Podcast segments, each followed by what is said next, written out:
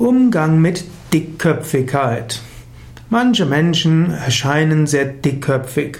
Egal was du ihnen sagst, sie hören nicht zu. Egal was sie vielleicht an Erfahrungen machen, sie lassen sich nicht belehren.